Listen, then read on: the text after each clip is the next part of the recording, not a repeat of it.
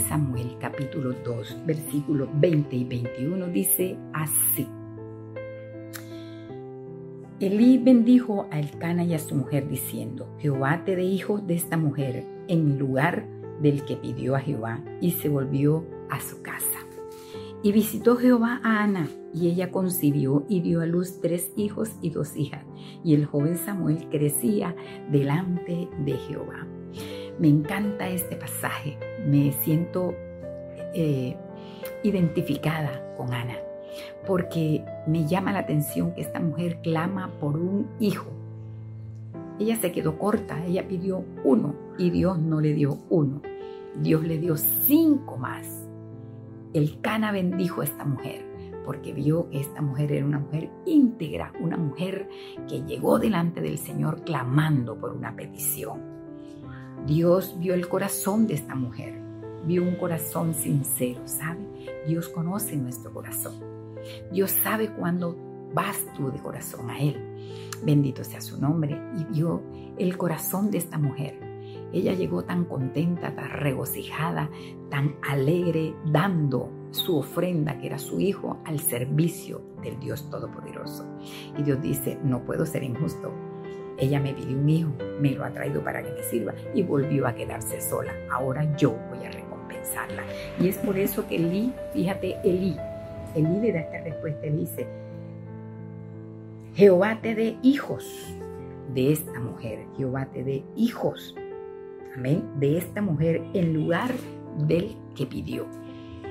El que pidió lo dejó aquí en el templo, ahora que te dé nuevos hijos, gloria al Señor. Y dice la palabra, que le dio a luz tres hijos y dos hijas, cinco, y Samuel eran seis.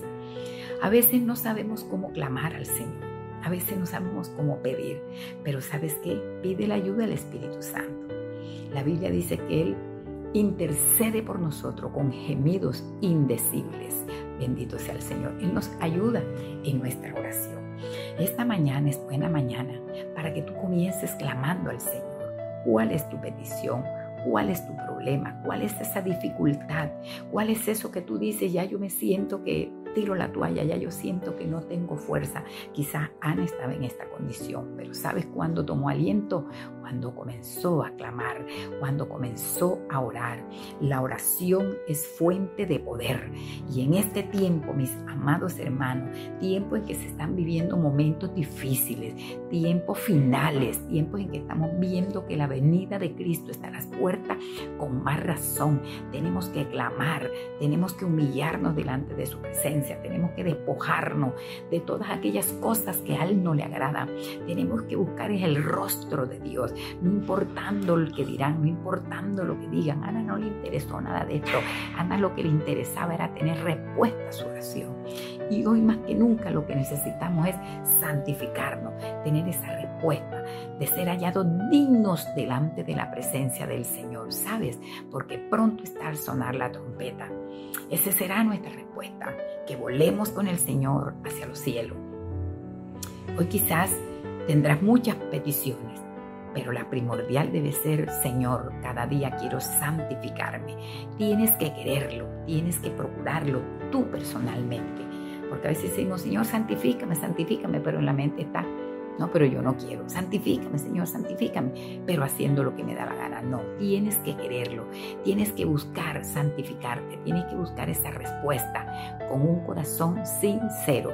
La palabra del Señor dice que un corazón contrito y humillado Dios no echa fuera. Todo lo contrario, Él lo recibe y está allí presto para atender tu y mi petición. Ana, muy contenta delante del Señor. La premia con cinco hijos más. ¿Cuál quieres que sea tu premio? Si quieres un premio, ven delante del Señor de rodillas. Clama a Él y Él te responderá, dice en Jeremías 33.3. Clama a mí, yo te responderé y te enseñaré cosas grandes y ocultas que tú no conoces. Fíjate, hasta lo más escondido que esté, el Señor lo va a revelar, el Señor lo va a sacar a la luz, el Señor te lo va a mostrar. Pero ¿cuándo? Cuando estés en oración. La oración es fuente de poder.